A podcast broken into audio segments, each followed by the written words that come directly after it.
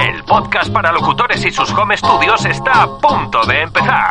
Para, para, para, un momento, un momento. Si esto es un espacio para locutores, habrá que sonar bien, ¿no? Que se vea que aquí hay billete. Professional feeling, ya sabes. Caray, tienes razón. A ver, mira, ahí te va. Ahora sí. Soy tu fan, el podcast semanal de entrevistas a voiceovers profesionales.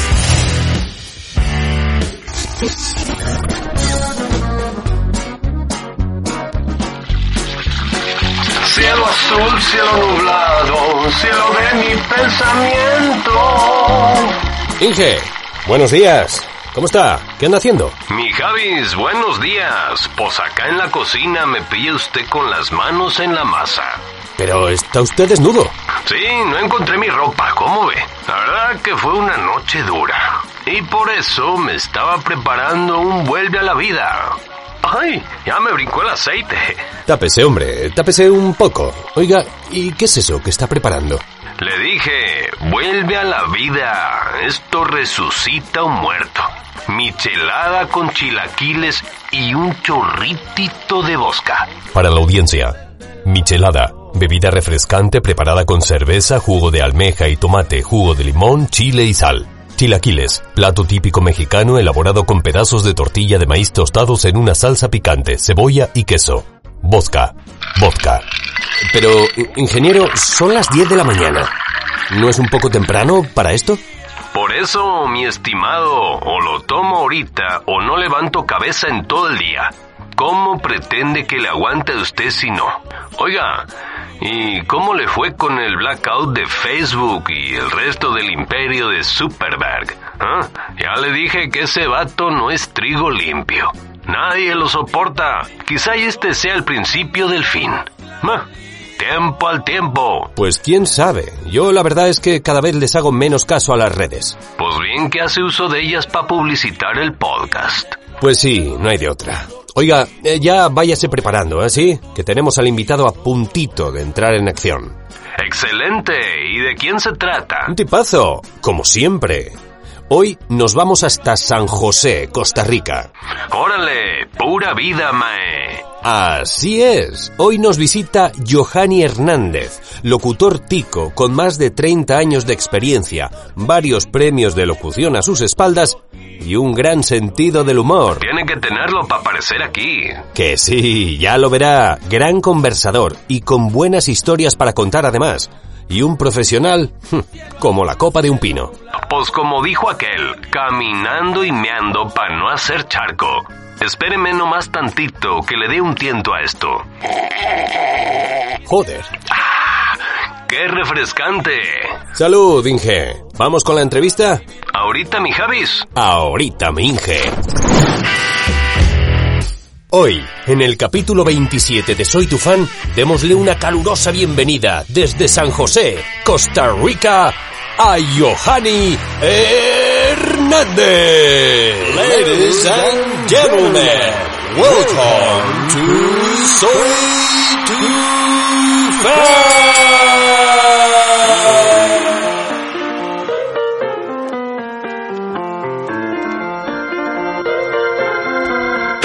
Pues vamos allá, Johanny, si Venga. te parece. ¿Es Johanny? Johanny, Johanny. Es Johanny, sí, con, con, la, con la H como si fuera J.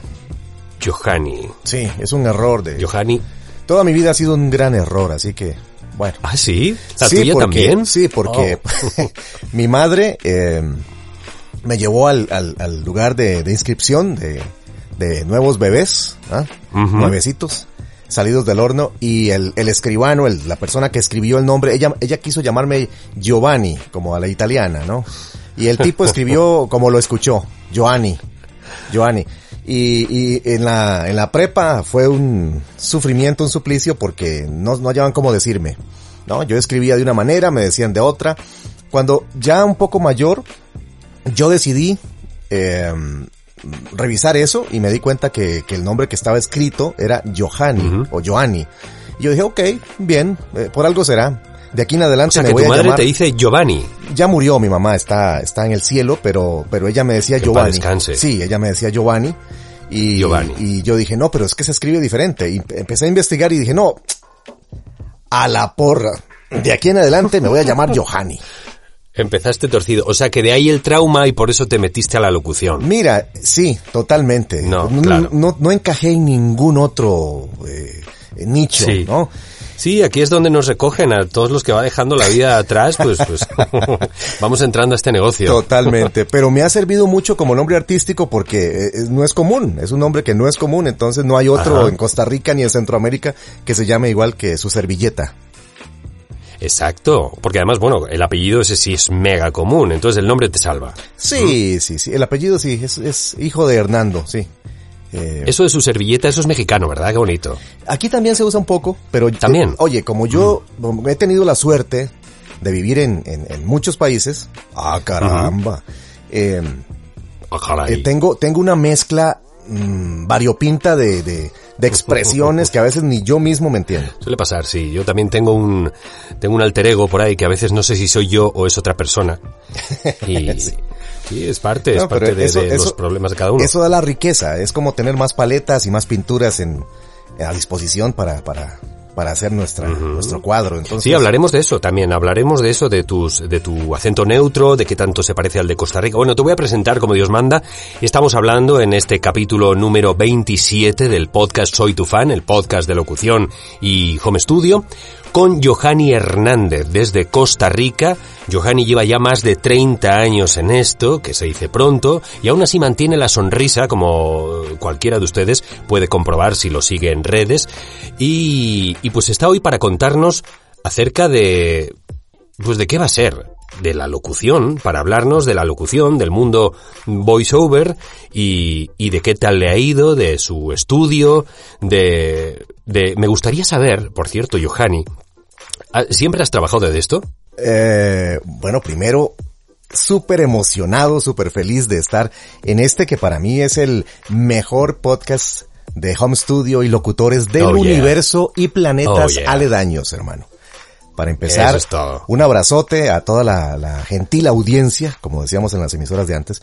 Y contestando a tu pregunta, Qué grande. eh, no, eh, eh, yo inicié en esto, en otras cosas. O sea, yo soy un, un típico country boy, un tipo de, de campo, de familia humilde, de familia eh, sencillita, ¿sabes? Y, y, y bueno, el- la afición por la radio, e- ese, ese germen se, se gestó por mi abuelita y las circunstancias dadas de, de los años 70 y algo. Yo nací en 1970, siglo, soy un hombre del siglo pasado. Eres un chaval. Soy un hombre del siglo pasado, hermano. Tengo, tengo esa, tengo esa, esa ventaja. No, y, y lo que había en esa época era radio, era lo único. No había televisión. Yo cuento que no había luz eléctrica. eh, la gente me dice, pero si estás muy chamaco, ¿cómo que no había luz eléctrica? No había. Oh, si eras de campo entonces. Sí, eh, era con, con velas, con candelas o canfineras. Y, y em, bueno, en ese, en ese, digamos, bucólico ambiente, se desarrolló una, una afición muy grande por, por la radio, porque era lo que había en aquellos viejos radios Punto Azul, o los Philips, o los Panasonic.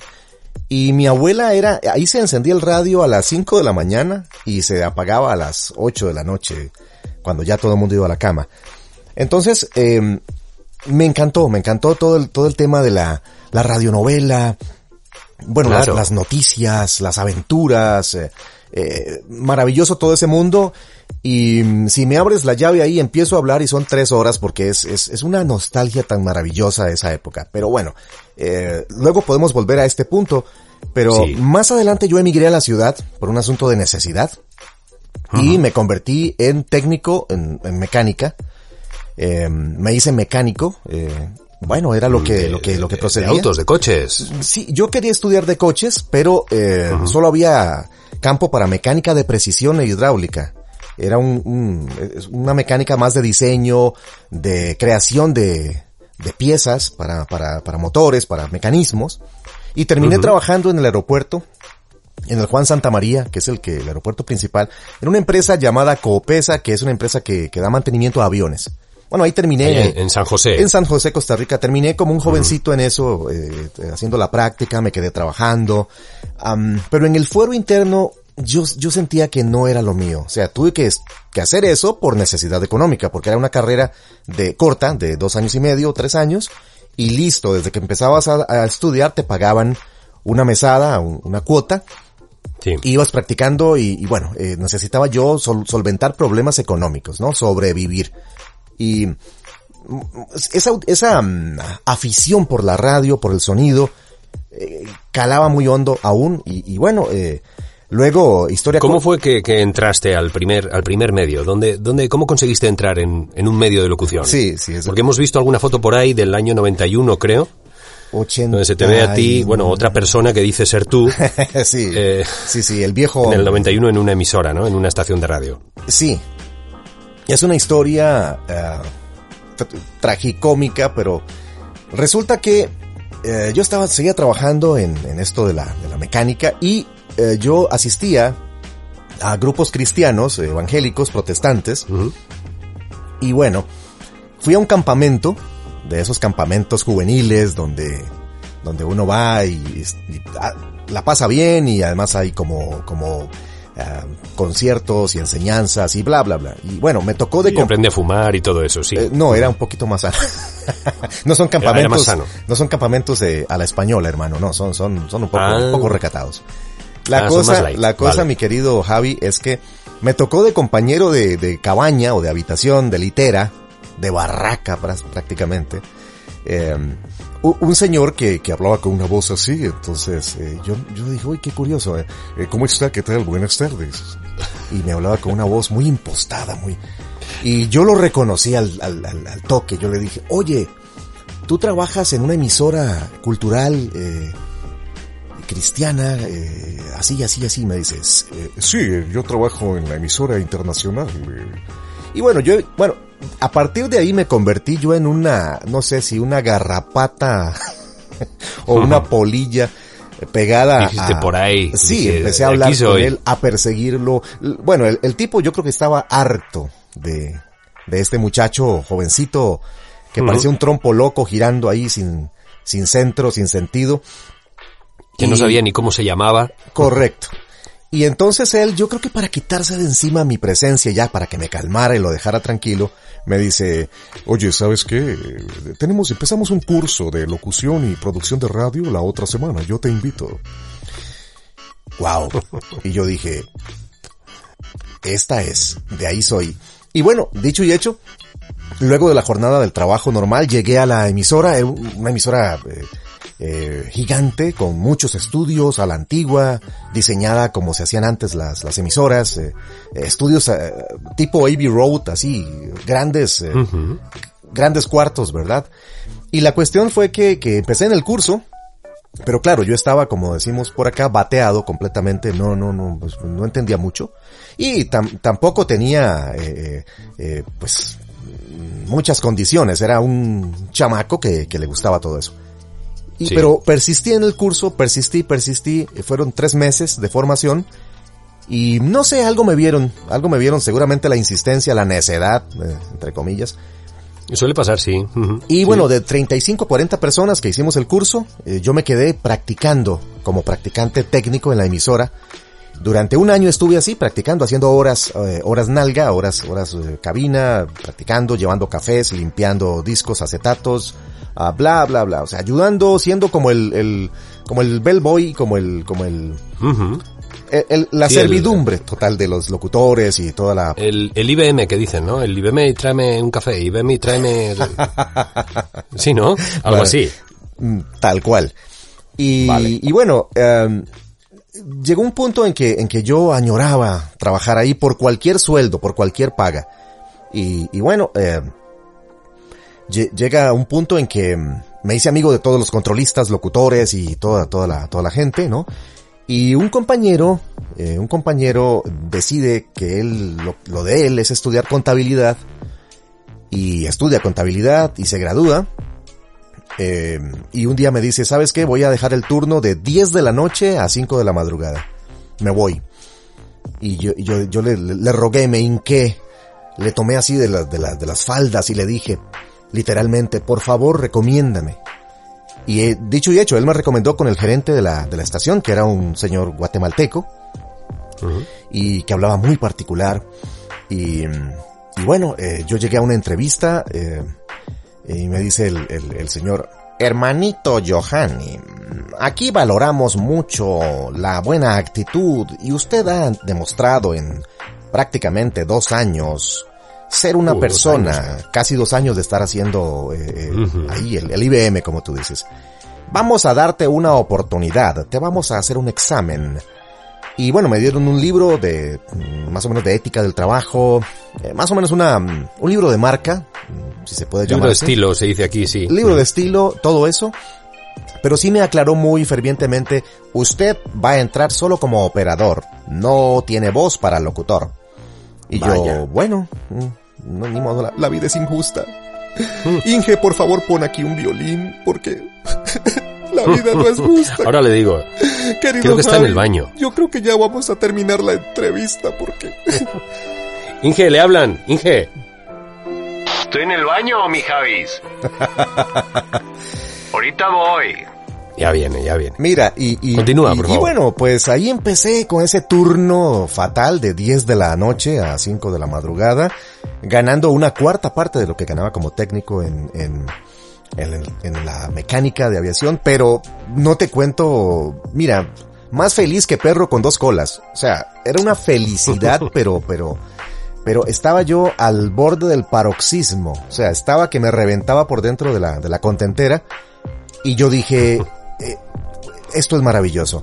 Fue tan, fue tan, tan, eh, digamos, dramático y crucial mi cambio que en, en mi casa me echaron de, la casa. Me dijeron, no, no, no, aquí no queremos vagos, ni artistas, ni, aquí queremos... ¿Cómo crees? Sí, hermano, sí. Sin, sin sacar el violín, sino más bien sacando la trompeta de la victoria, yo seguí mis sueños y, y me fui a vivir eh, solo por ahí con un amigo y terminé viviendo en la emisora a escondidas durante dos años. Bueno, yo sigo creyendo que nunca se dieron cuenta, pero ¿Qué? creo que la amabilidad de los compañeros de la radio fue la que me permitió sobrevivir durante dos años en un cuartito, una bodega, eh, donde se suponía que dormía el locutor que salía a las 5 de la mañana para, para que dormía un rato y luego se iba para su casa. Pues yo vivía ahí, entonces resulta que como vivía ahí, eh, a mediodía yo me escabullía, me bañaba, me duchaba y, Claro. y llegaba la- por la, la puerta, salía por detrás de la emisora del complejo de, de edificios y entraba por la puerta principal y decía,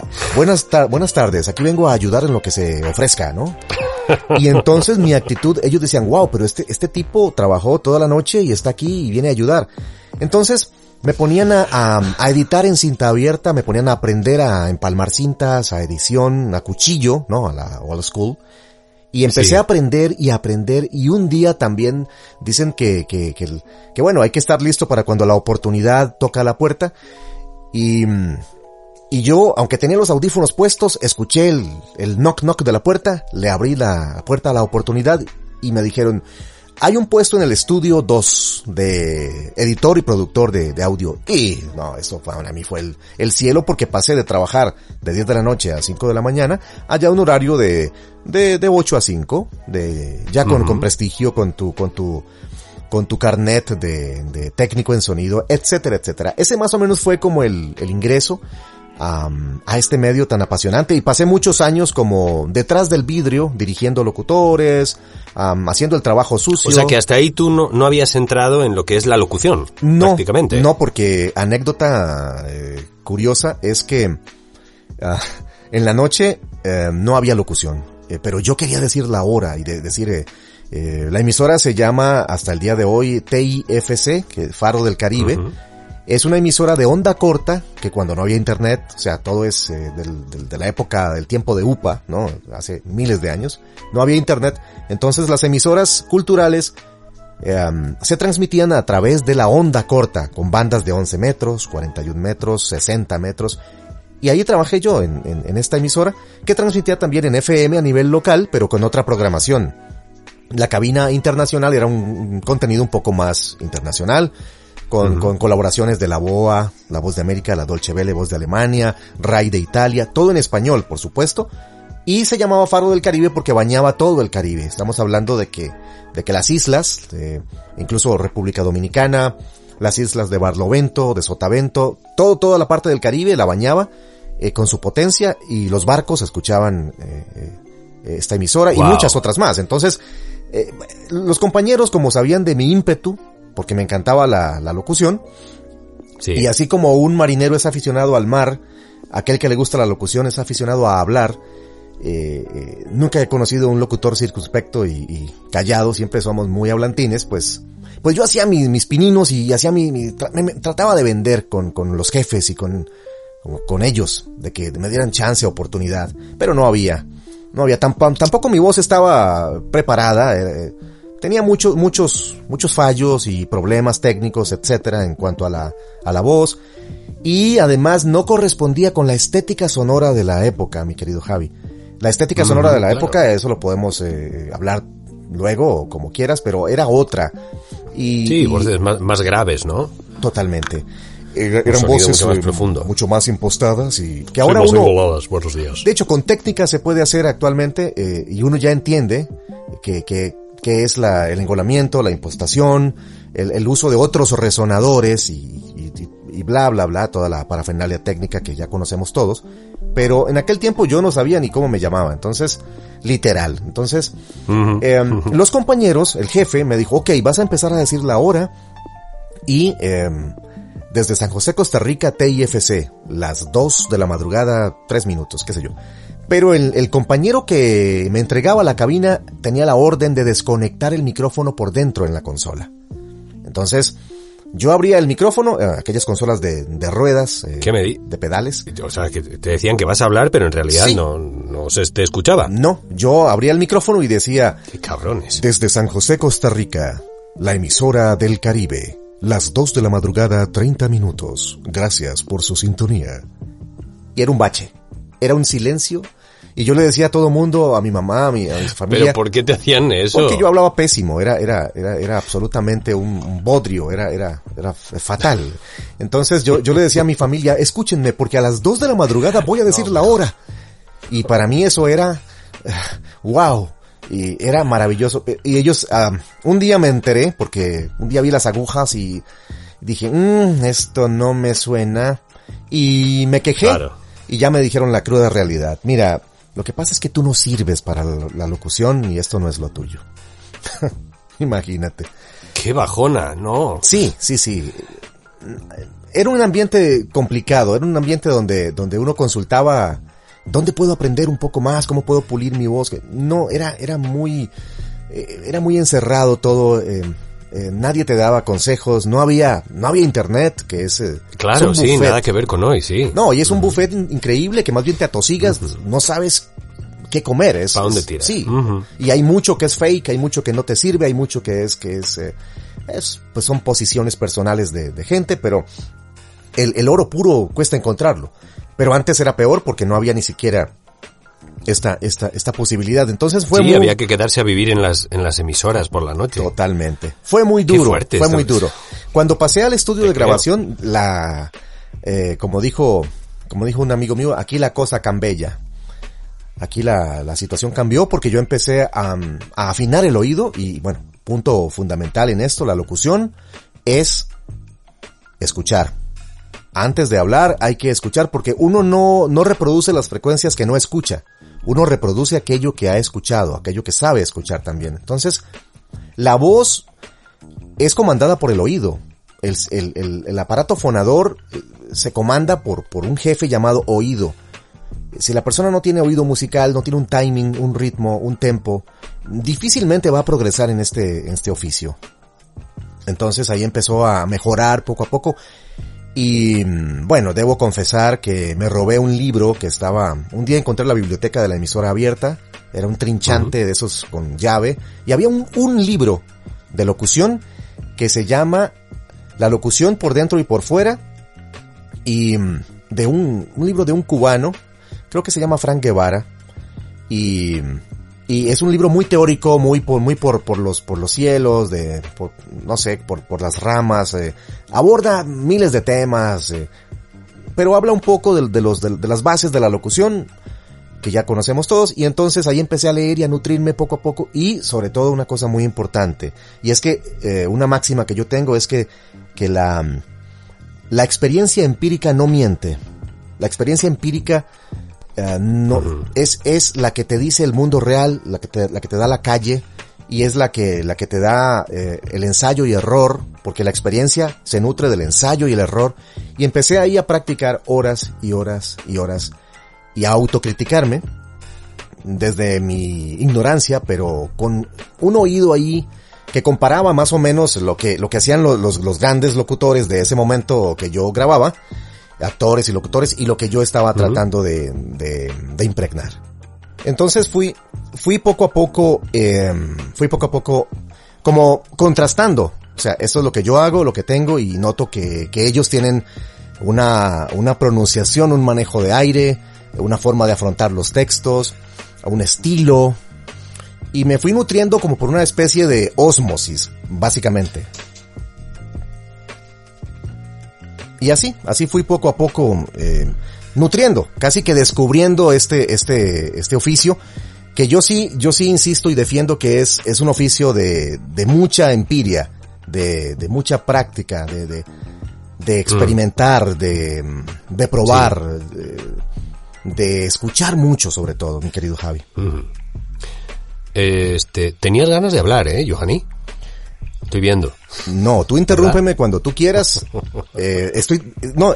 No, ha sido, ha sido una delicia, la verdad, escuchar tu historia. Eh, esto de que has estado, tuviste que estar dos años durmiendo en la emisora. O sea, yo no creo que haya nadie más, ningún otro locutor que haya pasado por esto. Para seguirle, ¿no? Para seguir con la profesión. Así que ha estado, ha estado increíble, la verdad. Oye, yo tenía um, una pregunta también especial para ti porque, eh, bueno, como decimos, tú eres de, de, Costa Rica, has residido en México, según me contaste el otro día, y en algún momento um, tuviste que aprender el acento latino neutro, porque en Costa Rica tenéis vuestro propio acento, ¿no? ¿Se te hizo muy difícil el adaptarte a este, a este acento? Bueno, mi Javi, lo que pasa es que al principio no había como esa conciencia de que se trabajaba para afuera y que, que el mercado impone. Yo creo uh -huh. que por razones más mercantilistas o, o, o de negocio, un, un, un, comillas, acento neutro, o como yo prefiero llamar, español internacional estándar. Porque acento neutro me suena más a que, a que las palabras eh, o las frases no tienen acentuación y que es como robótico, y yo lo prefiero llamar más um, un español internacional o un español estándar. Pero claro, eh, la tendencia de, de repetir algo se, se, convierte en un statement en el mercado y como eh, nos han dicho acento neutro, acento neutro y neutral Spanish. Y como viene del inglés eso, mm, y los, son los americanos los que a veces nos ponen neutral Latin American Spanish, eh, como que se traslapó ese concepto de, de, de neutro, pero yo, yo creo que más bien es como un, un, un equilibrio. Y bueno, cuando empezamos a, a grabar para fuera de Costa Rica, que sí, por supuesto, como todo pueblo, como toda región tiene su cantaleta, tiene, tiene su manera particular de, digamos, de, de fonar, de hablar. Sí, eso te quería preguntar también. ¿Allá en Costa Rica se utiliza vuestro propio acento mucho en los medios eh, de comunicación? Sí, sí, sí. ¿O es más normal el, el, el neutro del que estábamos hablando, no, internacional? No, para nada. Eh, a, en Costa Rica se habla de voz. Entonces... Se vocea. Se vocea mucho, entonces, por ejemplo, se dice, si vos tenés que uh -huh. comprar tal cosa, sí. hace tal otra, ¿no? Entonces, no es como el argentino, que es, eh, eh, el argentino es una mezcla entre vos y tú, eh, porque en Argentina a veces dicen, si vos haces tal cosa, compra tal otra, o si vos necesitas algo, ve a la farmacia. Aquí se vocea de una manera muy, muy, muy particular, que tiene que ver con, con, con influencias históricas, pero sería muy larga la perorata, entonces abordamos, abortamos eh, entrar a ese andurrial, pero se vocea mucho, hermano. Entonces, el, hay que cambiarse el chip cuando grabas para Costa Rica. Eh, es una onda, es, es un cassette, es, es, un CD, es, es una USB. El tipo que, hmm. que buscaba actualizarse. No, es, es un, es un, es un chip, digamos. Cuando grabas para Costa Rica, cuando grabas para Costa Rica hablas de esta manera. Y okay. cuando grabas para, para el mundo, pues es en, ya vale. en, seg en, segunda no persona. Es, no es realmente entonces un acento, sino una, una manera de, de, de, utilizar los verbos, más bien, ¿no? Es una construcción gramatical. Y también hay, hay cierto cantadito. Eh, mm, eso es. Hay cierto cantadito que ese, ese no te lo brincas de ninguna manera, porque en México también, en diferentes estados, en Guatemala lo hay, en Nicaragua, que está muy cerca aquí Por también. Eso, y es el cantadito el que se trata de suprimir a la hora de hacer este español internacional. Sí, yo creo que eh, uno se va dando cuenta que tiene el, el- el español internacional o neutro cuando empieza a ganar trabajos con, con, con esa con esa característica y te empiezan a contratar más a menudo y, y a- te aprueban los clientes eh, con ese español neutro. Porque hay mucha teoría de que, de que, de que, de que esto, que lo otro y mucha controversia, pero yo siempre me voy a la empiria, me voy a la prueba, me voy a la, a la, a lo que dice el, el mercado y la calle. la experiencia A la propia, experiencia. Cuando te contratan muy a menudo en neutro y narras, por ejemplo, yo narro mucho e-learning y la, la característica es que, que venga en neutro y, y aunque tengo tal, un neutro curioso, pero funciona y, y- y me siguen contratando, es porque no anda mal. Eh, creo que nunca se termina de aprender el, el- el neutro o el, o el español internacional. En Costa Rica sí tenemos eh, al- algunos, algunas, algunos ah, modos de fonar. Por ejemplo, la, la R aquí no es muy sonora. Yo sí la tengo ya por, por default. La tengo por una deformación profesional, pero Parece medio gringa vuestra R. eh, es, es la, eh, no es, Es la, como R, ¿no? Sí, Algo así. no es la R, no es la, no es la, no es la R intervocálica, esa que está en medio, sino que es la, la inicial que por pereza, yo, yo tengo la teoría de que aquí somos muy tranquilos, entonces en vez de hacer R, a veces hacemos R, R, ¿no? Como radio, en vez de radio. Eh, entonces, eh, es un país muy tranquilo y hay una, una sociocultura muy relajada y creo que eso se extrapola al lenguaje. No soy lingüista, pero es, es, es mi doxa, mi teoría en cuanto a eso y lo he conversado con lingüistas y, y les he preguntado. Creo que por ahí va el asunto.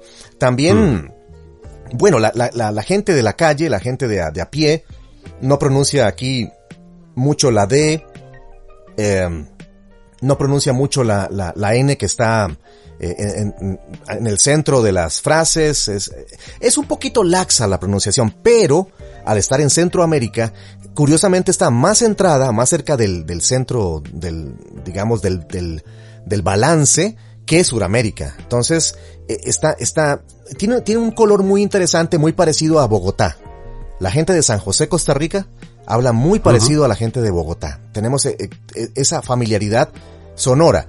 Eh, no está, por ejemplo, el mexicano tiene que bajarle un poquito a su, a su, a su expresividad. Al cantadito, sí. Sí, porque es un, can- un cantadito como de guitarrón. Como, como tú, lo, tú, lo, tú lo sabes hacer muy bien, más bien, más bien nuestro amigo, el, el Inge, lo hace perfecto. El Inge. Es un, es un- Inge. Inge, véngase, hombre. hombre, Inge, Ahí voy, ahí voy. Inge, quiero que tengas injerencia en esta plática. ¿Cómo está, cómo está Johanny? Johanny Mae, ¿cómo está, amigo? No, pues aquí a todo dar, Inge, pues qué cuentas, ¿no? Pues Pues estaba en el baño, fíjese que, que me desayuné unos, una michelada con chilaquiles y vodka y pues me cayó medio regular, ya ve usted, que no estamos para esas cosas. se, te, se te taqueó el tracto por los tacos. Sí, Destaquéate, se me atoró hermano. todito, ando todo atorado. Destaquéate con Ya más ve. tacos. Tacos de, de, de suadero. ¿Ah? Pues sí, pura vitamina T, ¿verdad? Maravilloso. Le voy a seguir dando, ¿eh? Ahí los dejo, con Dale, permiso. ecualízate mal Un al... abrazo, Johanny. Un abrazote. ¿Y sabes qué? Ecualízate mal al Javi para que no, no, no, no suene bien. Pues ya lo hago, pero el mendigo tiene esa voz tan bonita que a mí me tiene loco y pues... Por cierto, Javi, no es por pasarte la brocha, pero me encanta el tono que tú tienes. Es un tono muy centrado y, y resonante en, en, en supraglótico con, con, con una, una predominancia nasal, pero muy equilibrada. Y es un tono Ay, para publicidad, hermano. Muy bueno. Se me está poniendo la piel chinita, ¿eh? Por esta, por esta chineada. Oye, de, de hecho, acabo de empezar hoy con una, con una foniatra. No he tenido nunca un tratamiento foniátrico como Dios manda. Y acabo de empezar hoy precisamente para, pues para trabajarla un poquito mejor, la, la voz. Pero mejor, Ahora que me ya mejor nos vas a dejar sin ¿Mm? chamba al resto Bueno, del mundo. ojalá hermano. así sea, ¿eh? Mira, eh, eh, cuando viví en Chile, me, me acuerdo que me decía la gente de Chile eh, que, que mi acento se parecía mucho a, Colombia y, y también a México. Eh, porque allá en el sur, pues, pues, eh, entre más vas al sur, más cambia la, la sonoridad. Eh, no hablemos de, de- de- que son muy lindos lo- lo- los cantos eh, regionales.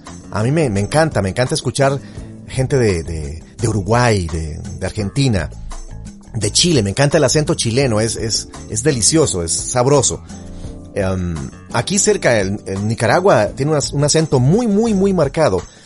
Si vienes a Centroamérica, vas a notar que en Costa Rica es donde tenemos un acento, desde mi punto de vista y humilde opinión, más cercano a México y a Colombia. Y en los demás países, bueno, Panamá es súper caribeño. Súper caribeño. Y Nicaragua tiene un acento eh, súper particular de ellos. Muy, muy particular.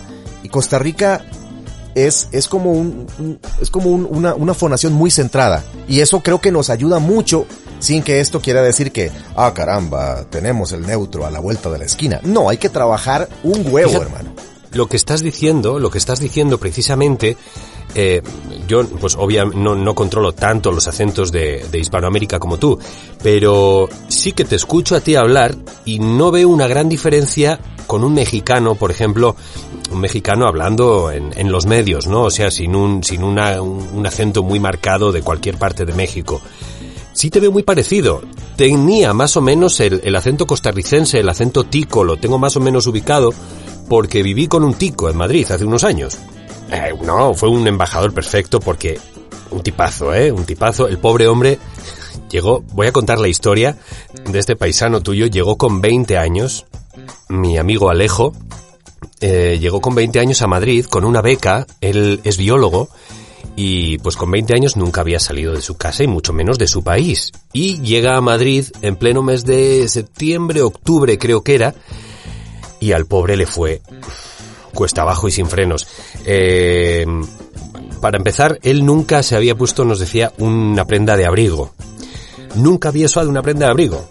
Eh, y llega a Madrid en un momento en el que empieza a anochecer cada vez más temprano. Aquí en España, en verano, esto es en eh, julio-agosto, anochece a las 10 de la noche.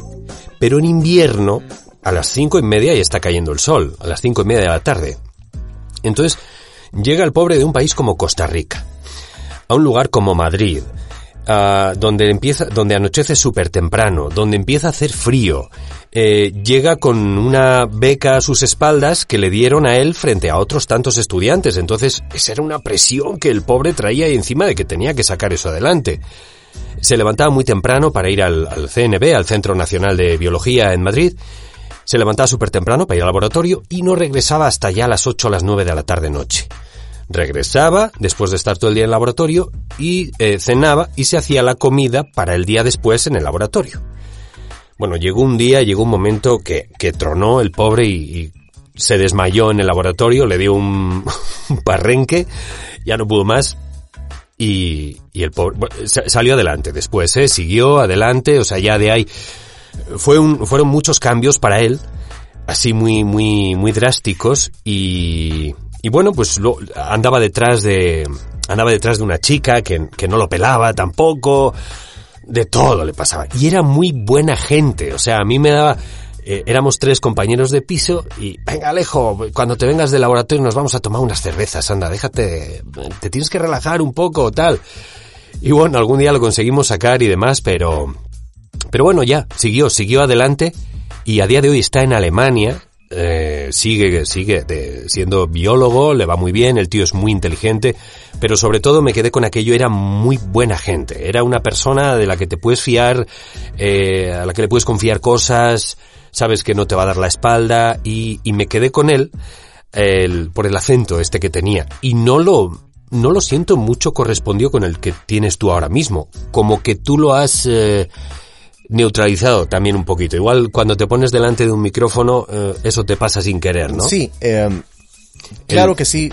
Por eso te decía que se me hacía muy similar al, al mexicano. Bueno, creo que, que vivir en, en, en, tantos lugares um, va nutriendo, va nutriendo los sonidos que uno, que uno tiene en su, en su morral, en su alforja de, de herramientas, que es lo que eh, en última instancia tenemos los artistas de la voz. Y, y, claro, ah, para conquistar un poco el mercado fuera de Costa Rica, eso tiene una explicación un poco histórica laboral que, que es la siguiente eh, en dos platos.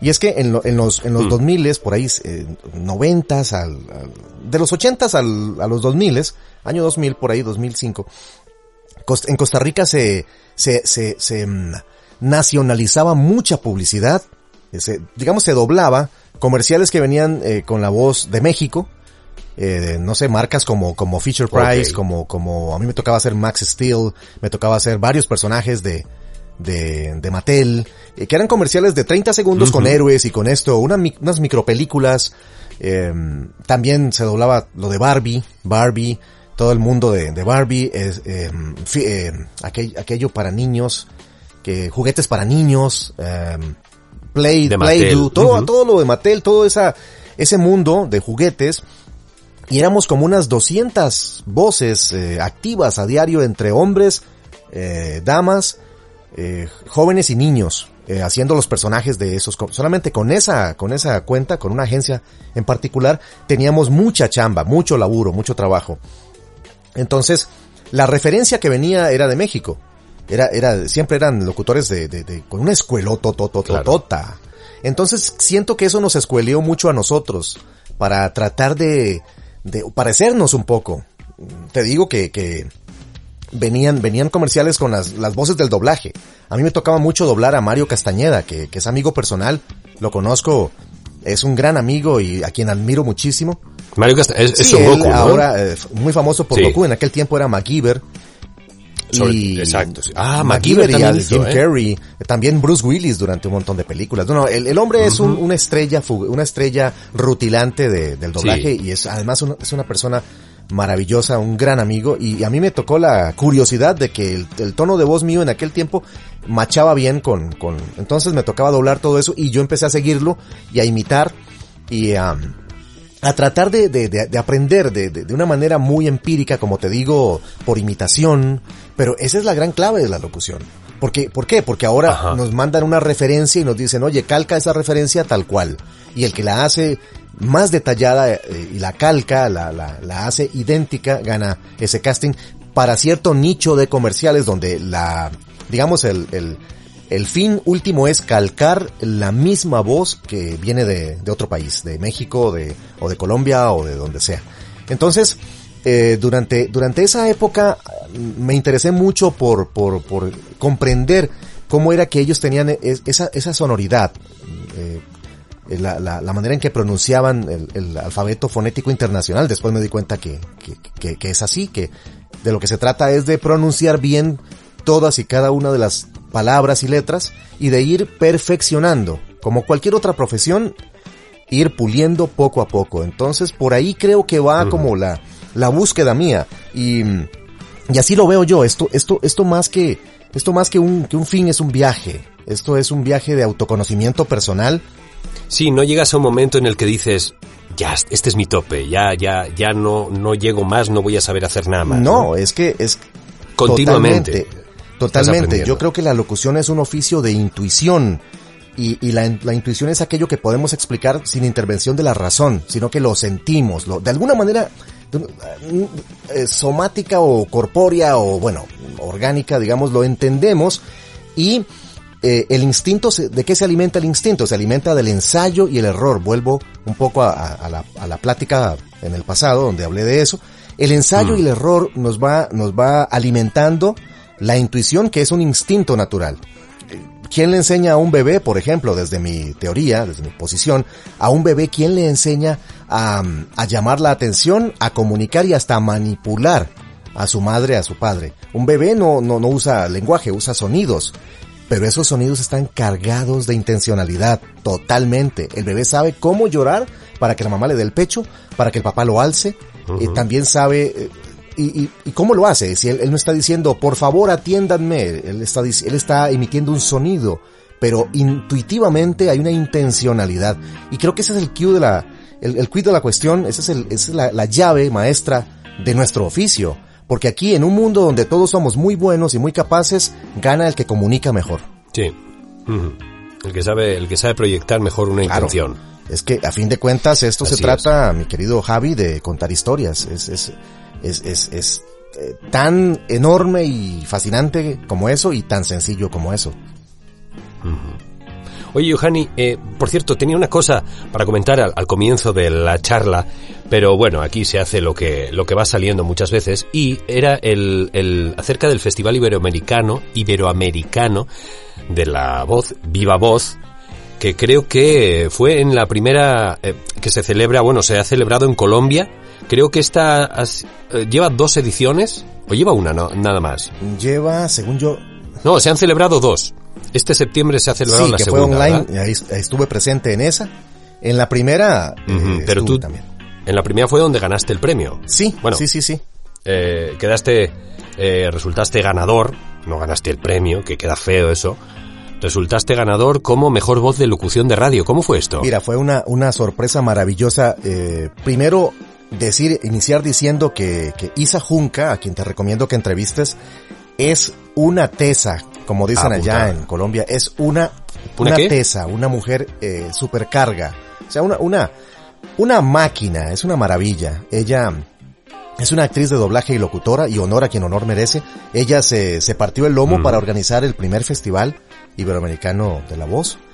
Y, y bueno, yo, yo eh, me matriculé y, y- y, bueno, eh, te hago un paréntesis. Yo manejo un muy bajo perfil.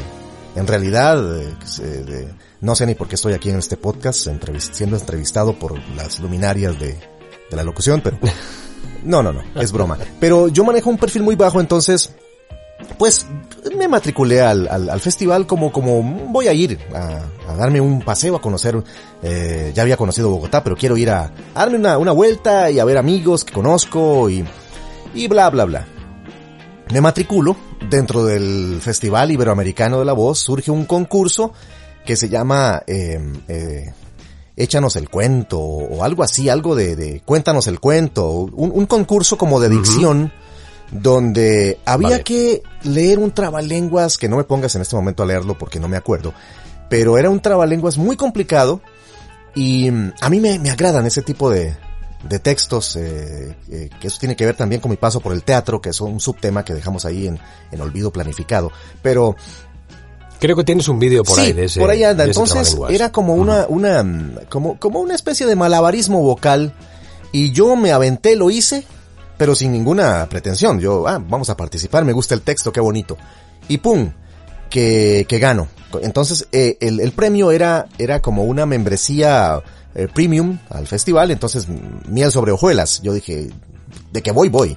Ah. Lle- Llego al, al festival y eh, yo, yo envié materiales, envié un poquito de doblaje que he hecho, que he hecho un poquito de doblaje, no mucho, porque aquí en Costa Rica no se hace doblaje, pero bueno, envié un- algunas muestras que hice en Chile, envié también muestras de locución comercial, que ahí no me fue bien, o no, envié de e-learning y envié de, de identificación de radio, porque hago la, la voz oficial de, de una radio en AM por acá, cultural, de la universidad, que es muy formal, pero bueno.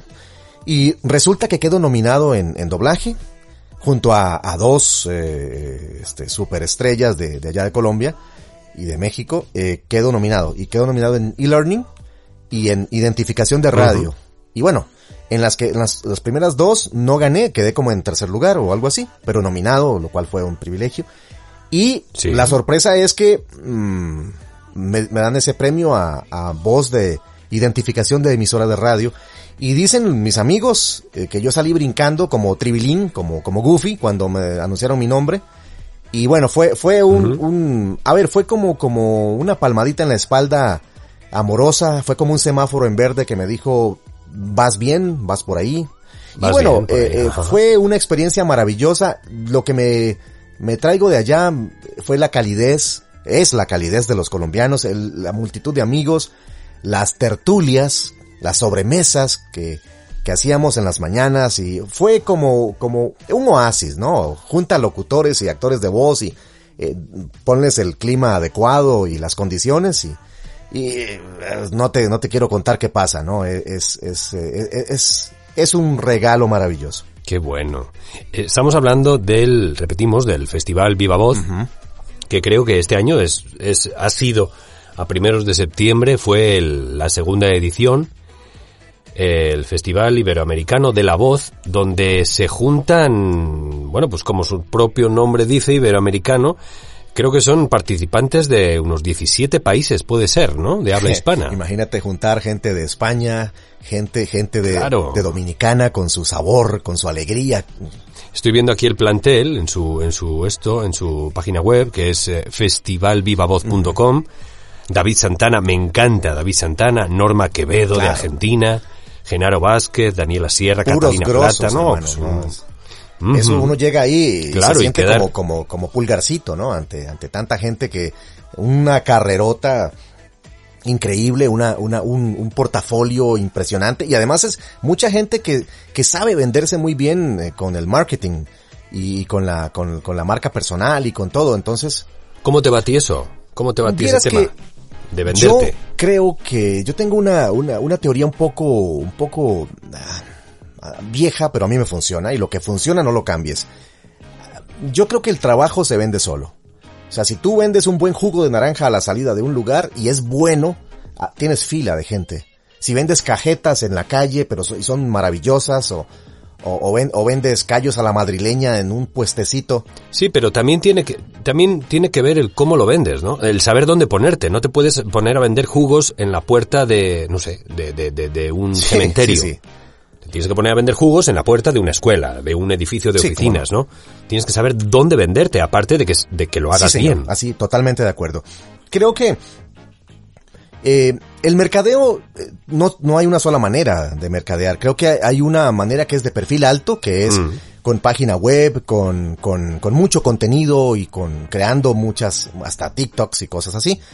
Y la que yo, el camino que yo he decidido es un camino más de, de, de, de ir generando clientes de una manera muy natural, que, que un cliente recomienda a otro. Es una, una especie de mercadeo boca a boca a la antigua, pero a mí me funciona, me funciona muy bien. Eh, tengo mucho trabajo, gracias a Dios, y, y tengo clientes, no son demasiados, pero son muy buenos clientes. Y también tengo una filosofía y es que mm, me encanta trabajar con clientes que respeten el, el trabajo del, del, del voiceover, del voice talent. Y entonces tengo una cartera pequeña, pero es una cartera que trabaja, mm, por ejemplo, con pagos a 30 días, con a veces con adelanto. Entonces, como que bueno, tú puedes pescar em, en, en, en una en, en- en un balde, pero, pero está lleno de, de peces que tú quieres y eh, todo depende de, de a dónde quieras apuntar también.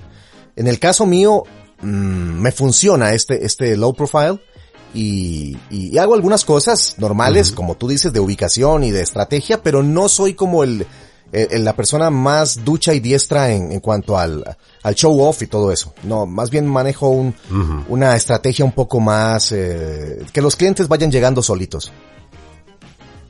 Sí, sí, es otro tipo de, es otro tipo de movimiento, como el que le tira a las P2P y a- o el que no se acerca a Sí, ellas claro. de plano. Es un No ser. Hombre, también te he visto que estás en, en, en muchísimos bancos de voces y muchísica- muchísimas agencias, ¿no? Claro. Te he visto en, en internet. Bueno, es que, es que tam- tampoco, si te vas a quedar cruzado de brazos, eh, eh, el trabajo no te va, no te va a llegar a buscar porque tampoco, tampoco eh, eres un, o sea, o so- tampoco uno es una eminencia como para que, wow. Hay que, hay que, hay que picar piedra y hay que saber dónde colocarse Sí. y saber dónde, dónde estar, pero ahí, eh, si tú ofreces un buen producto, o sea, un demo decente, adecuado, con buena calidad y funciona, eh, es importante colocarse donde están los peces y colocarse donde, donde están picando y colocarse donde, donde, donde está, están buscando talentos. Entonces, sí, he ido poco a poco, pertenezco a algunas pay to play, pero eso, eso, la pay to play ah, es, es, es, es- exactamente como, mm, como, como en el póker, eh, pa- pago por ver o pago por entrar. O sea, tú pagas para tener acceso a, a ver los castings o a ver las, ver las cartas sobre la mesa, pero si tu juego no es bueno, mm, no pasa nada. Tienes que, que ser sí, eficiente. es- volvemos a lo de antes. sí. Entonces, para mucha gente funciona muy bien, para otra gente no funciona. Creo que funciona muy bien si tú estás 100% dedicado a esto. Porque aquí en, en las pay to play el tema es eh, ser expedito, la rapidez, Rapidez. la disponibilidad, Ajá, la inmediatez. sí. Entonces una persona que trabaje en otra cosa y que hace locución como un segundo, una, una segunda profesión o un complemento, no le va a ir muy bien en pay to play, a menos que su voz sea alucinante y encuentre un nicho específico. Pero sí, yo estoy en, en- Pero tiene que ser su voz alucinante, tiene que ser, como decíamos antes, su, su intención, la capacidad de proyectar la intención, claro. o sea, tiene- y si eres un crack, pues tampoco estás en No, las es- P2P, yo creo, ¿no? Ya no te Correcto. hace falta. ¿Qué es lo que más te gusta? ¿Qué es lo que más te gusta? Te, te corto, como has visto directamente, Johanny, porque si no, no no acabamos. adelante jefe.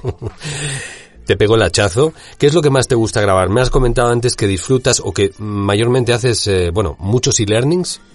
Sí, ah, yo adoro ¿Tienes algún favorito? La locución comercial es, es, el, es, el, es como el, lo, que, lo que más me gusta porque me da mucha libertad de tiempo. Es una, es una onda rápida, paga bien, es, es variado. Te toca un día un personaje, otro día una institucional, un corporativo. Y luego ahora con el, con el, con la virtualidad voy descubriendo ya hace unos años, eh, el e-learning o la, o las long form narrations. Eh, y me encanta porque, porque es un trabajo que puedo hacer sin supervisión. Es, aquí está el guion, dale. Y me da, me da como esa libertad de, de agendar mi, mi día. Y se paga decentemente bien. a lo que sí no le entro del todo es al audiolibro.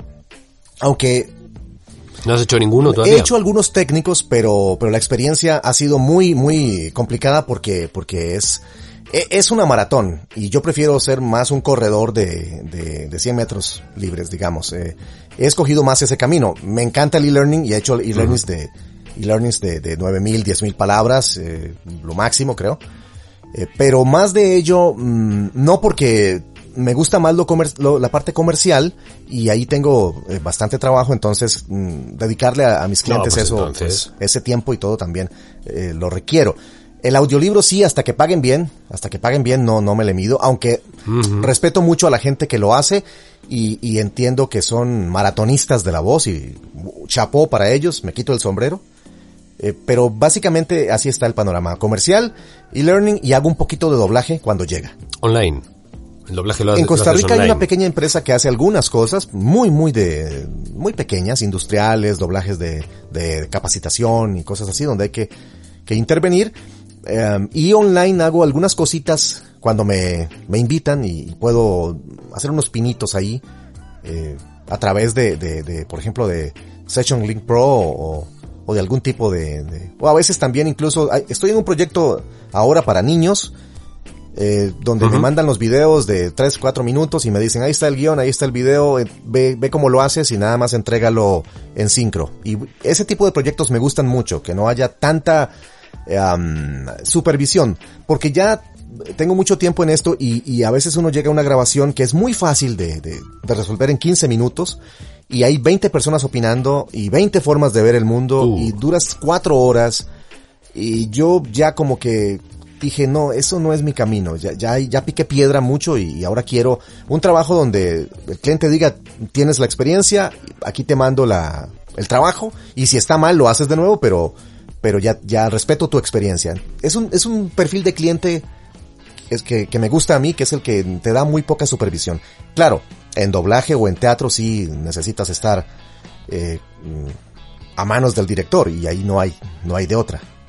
Que también es fascinante. Bueno, ya vemos que tienes muy, muy claro tu perfil de cliente y eso es bueno.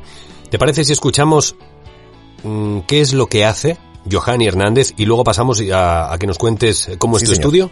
Vamos allá. Este es Johanny Hernández.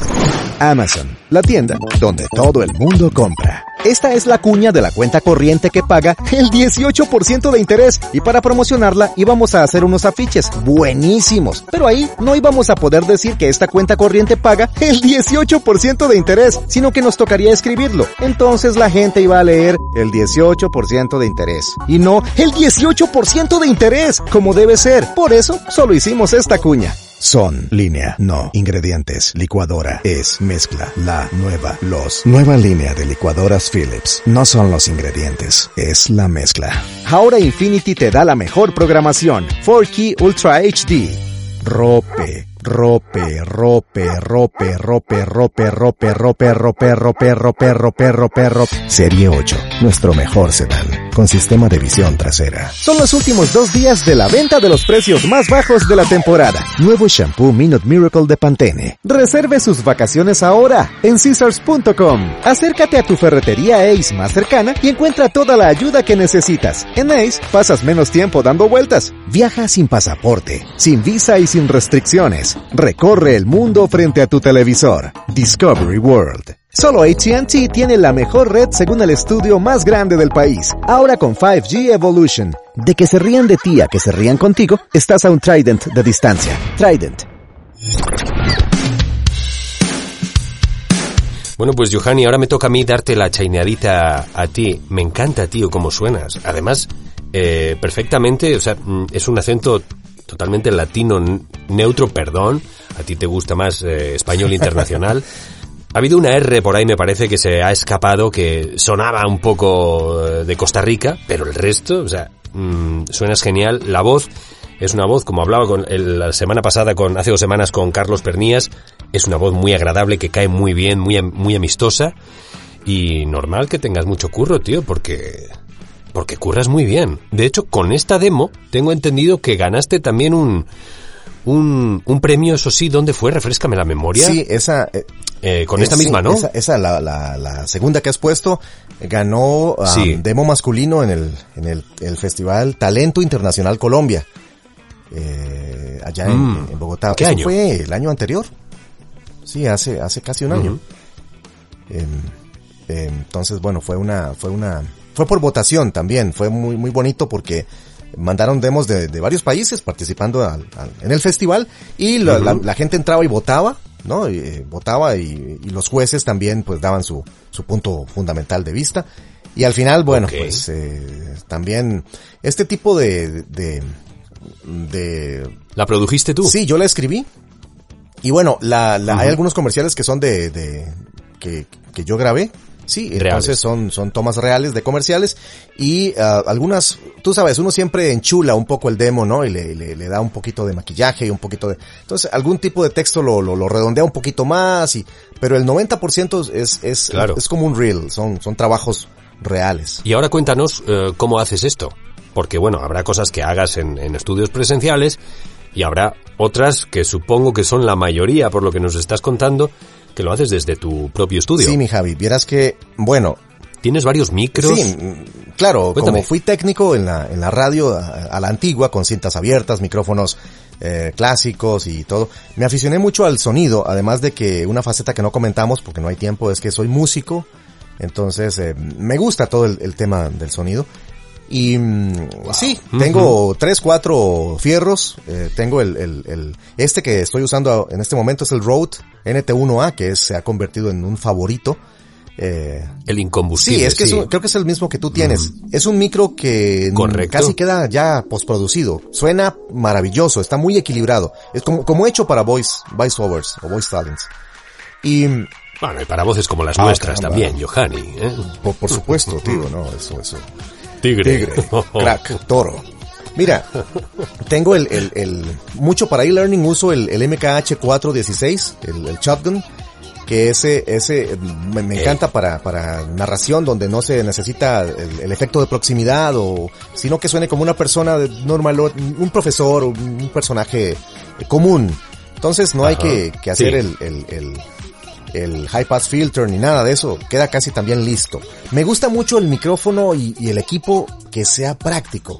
No, no me, no me encanta esa cadena de sonido de 50 mil robots, parece una nave espacial, además de que no me da, no me da vale. la, uh -huh. el conocimiento y la técnica. Entonces mi, mi cadena de sonido es muy, muy sencilla, es muy, muy directa, es una muy buena interfase, tengo Audient eh, ID14, tengo también Focusrite, que es mi favorita de todas, eh, es una una, una interfase que maravillosa.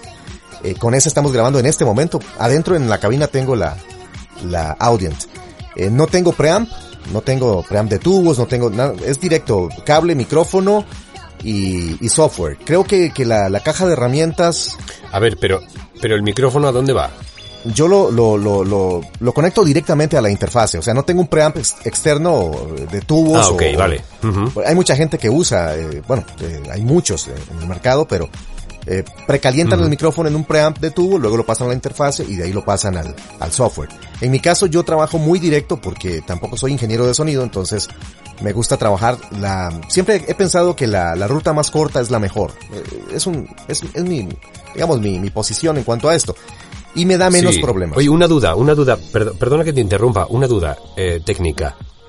El que vaya de la interfase al, al preamp, lo que te ahorras luego es una una posible masterización, ¿no? Porque ya el, el preamp te la está dando. Total, totalmente. ¿Esto es así? Sí, eh, bueno, desde mi, desde mi conocimiento básico, eh, que es muy, muy, muy básico, el, el, el, la preamp de tubos o la, cualquier preamp como un Avalon como o cualquier otra de las que existen que son uh -huh. muy buenas le da más calidez al, al, sonido, calienta la señal y ya llega a la interfase con una riqueza sonora excelente.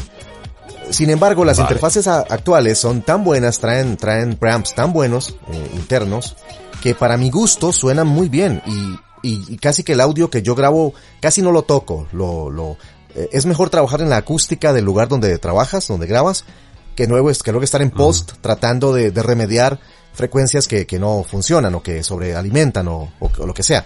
Entonces, um, a fines prácticos me gusta que la grabación, a como salga, quede casi lista. Si tengo tiempo, la retoco un poquito y le meto un poquito de EQ, un poquito de compresión, pero, pero casi nunca. Casi siempre, a como suena, así se va.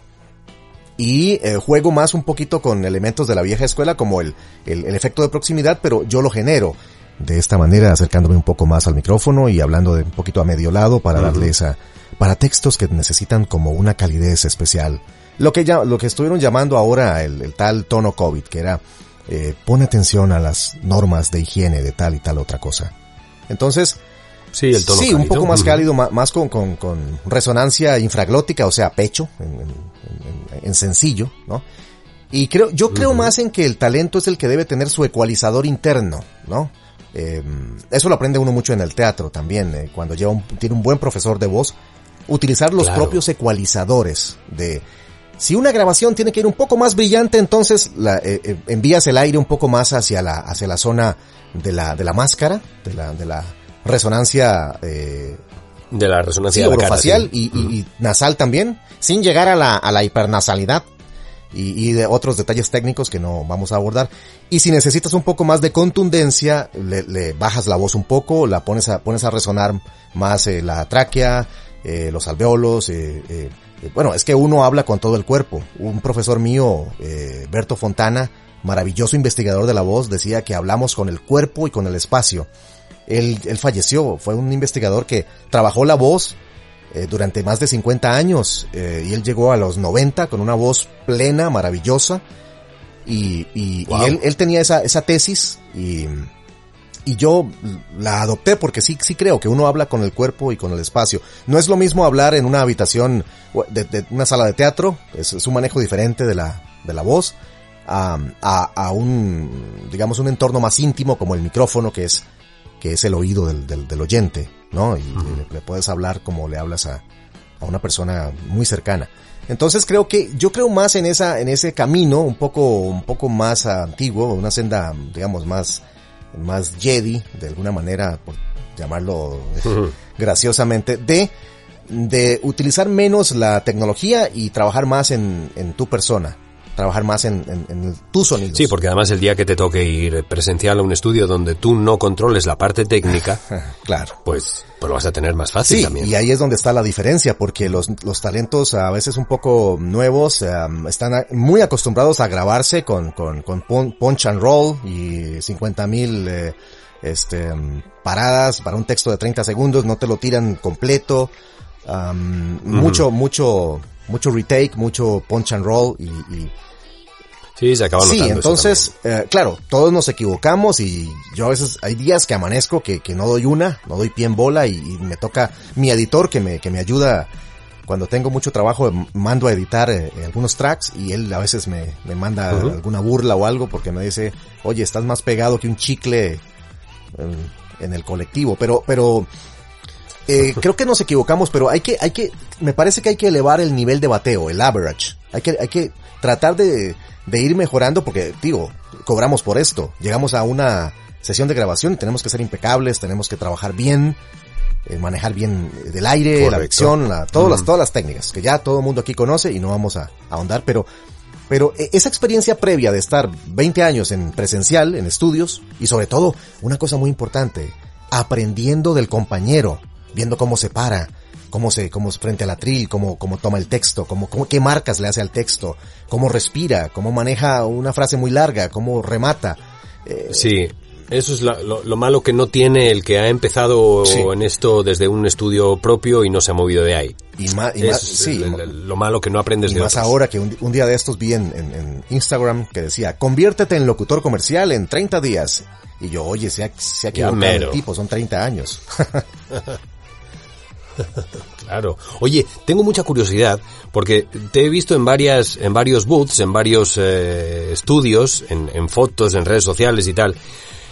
Y entonces no sé claramente cuál es el, el, que tengas tú, el tuyo propio, pero vi uno que era el Sound Booth Acoustic Blankets to Go.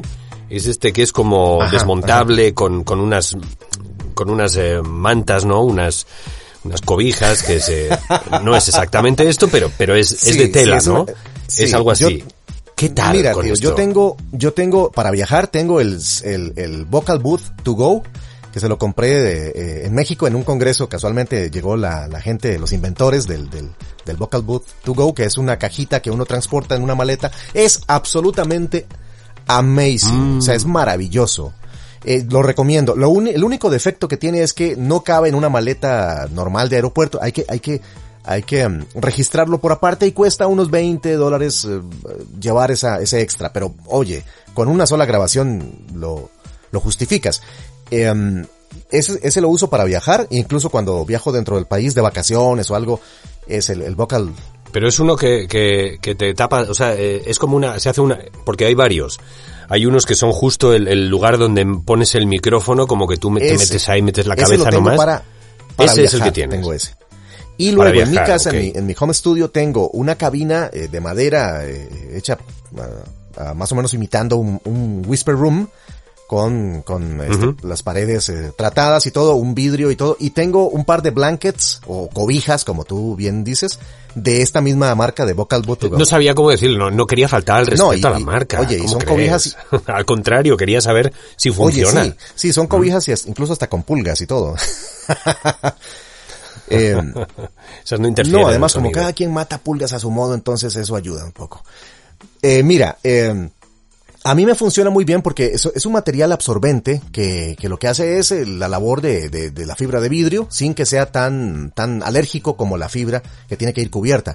A mí me funciona bien. Ahora, no te uh -huh. estoy diciendo que el sonido es este Lucasfilm uh, approved, pero, pero sí es un sonido yeah. que funciona y es un sonido que funciona y, y no hay queja eh, funciona y cualquier ingeniero de sonido mm, con un par de toquecitos le podría eliminar cualquier frecuencia por ahí de los 200 Hz o las que siempre molestan, ¿no? Que ya sabemos. Eh, uh -huh. Pero funciona. Eh, ahí uso, uso bastante la, la experiencia con el, con el, el, el, el, posicionamiento del micrófono, el mic placement, que, que, es colocar el micrófono donde mejor te convenga. Ese tipo de trucos de la sí. vieja escuela son, son muy, muy buenos. Eh, y sí me funcionan las, las, las cobijas estas o los, o los, los blankets de Vocal Booth. Tengo dos. Eh, eh, uno lo uso en el vidrio cuando, cuando um, hay algunas pay to play que, que son muy exigentes. Y, y, bueno, no, no, no, no, no te aguantan ni la mínima. Entonces, eh, sé cuándo usarlo y cuándo no. Más o menos mido, de, de, de, dependiendo del sapo, sí. así es la pedrada. Ya, ya, ya. Estoy viendo la página, la, para el que le interese, está muy interesante, de hecho, vocalbooth2go.com. Mm -hmm y te venden además no solo la, la, las cabinas estas que estamos hablando, sino la pura manta, Exacto. las puras eh, cobijas, telas, no sé sí. cómo decirle, cubiertas, como sea, te las venden eh, para que tú te montes, ¿no? Con una, con una estructura de plástico fácil también eh, un, una cabina pues más o menos portable o quien esté empezando uh -huh. en esto no tenga algo, un sitio bien así para, para configurárselo correctamente, yo creo que esto pues son, son es material creado ex profeso sí, para esto. Sí. Entonces, se supone que te va a dar un buen sonido. Yo estaba escéptico, pero cuando probé la Vocal Boot to Go, eh, dentro de un baño, y yo dije, wow, o sea, sí. soluciona como, como una emergencia, como un bomberazo, como una emergencia que tienes eh, y, y, hay que grabar, ¿no? Incluso hay, hay, videos ahí en la página grabando en un, en un campo eh, abierto y, y, y, funciona muy bien porque te encierras dentro de la, de la cápsula.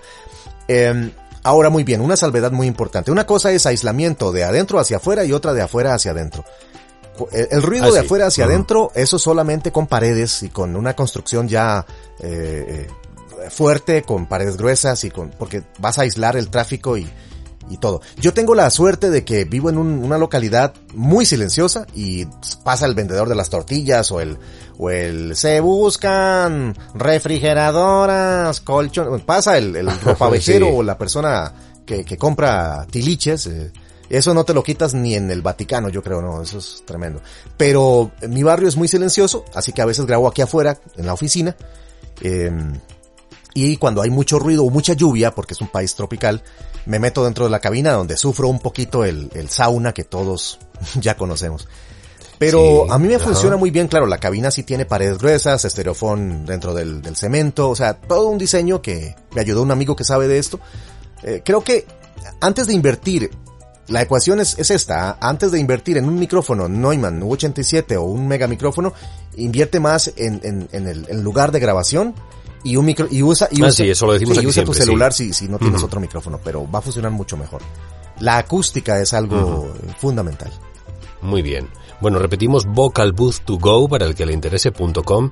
No sé cómo sea el tema del, del envío, ya que cada uno lo, lo revise. Y pues, pues, pues, eh, Johanny, ha sido un gustazo tenerte aquí. Sé que hay muchas más, como decías antes, eres músico, eh, tienes muchas más, eh, muchas más, este, ¿cómo, cómo Facetas, lo tal digo? vez, ¿no? Gracias, ¿ves? Eh, Sabe más el diablo por viejo, ¿eh? Yo sé Poco más no. por perro que por Eh, viejo, pero bueno. esto lo editas, esto lo editas, Está buena esa. esto lo editas. No, así queda, así queda. Nos vamos a la tumba y ahí queda esto. Total, que tienes muchas más facetas y que nos gustaría haber hablado de, de ellas. Yo creo que, que tenemos una segunda vuelta, ¿no? Para dentro de un Hombre, tiempo. si la audiencia lo, lo pide eh, y no hay tomatazos, eh, yo con, con muchísimo, Mira, con me ha encantado, me ha encantado tenerte aquí. Los tomatazos se los lleva el Inge, me los llevo yo, tú El no Inge te se lleva eh, Aquí los el tomate, cara pero con tequila, para hacer un margarita. preparado, claro. Sí, sí. Para todo lo, lo utiliza. Así que nada, yo desde hoy ya me declaro tu fan, por supuesto. Me has caído genial.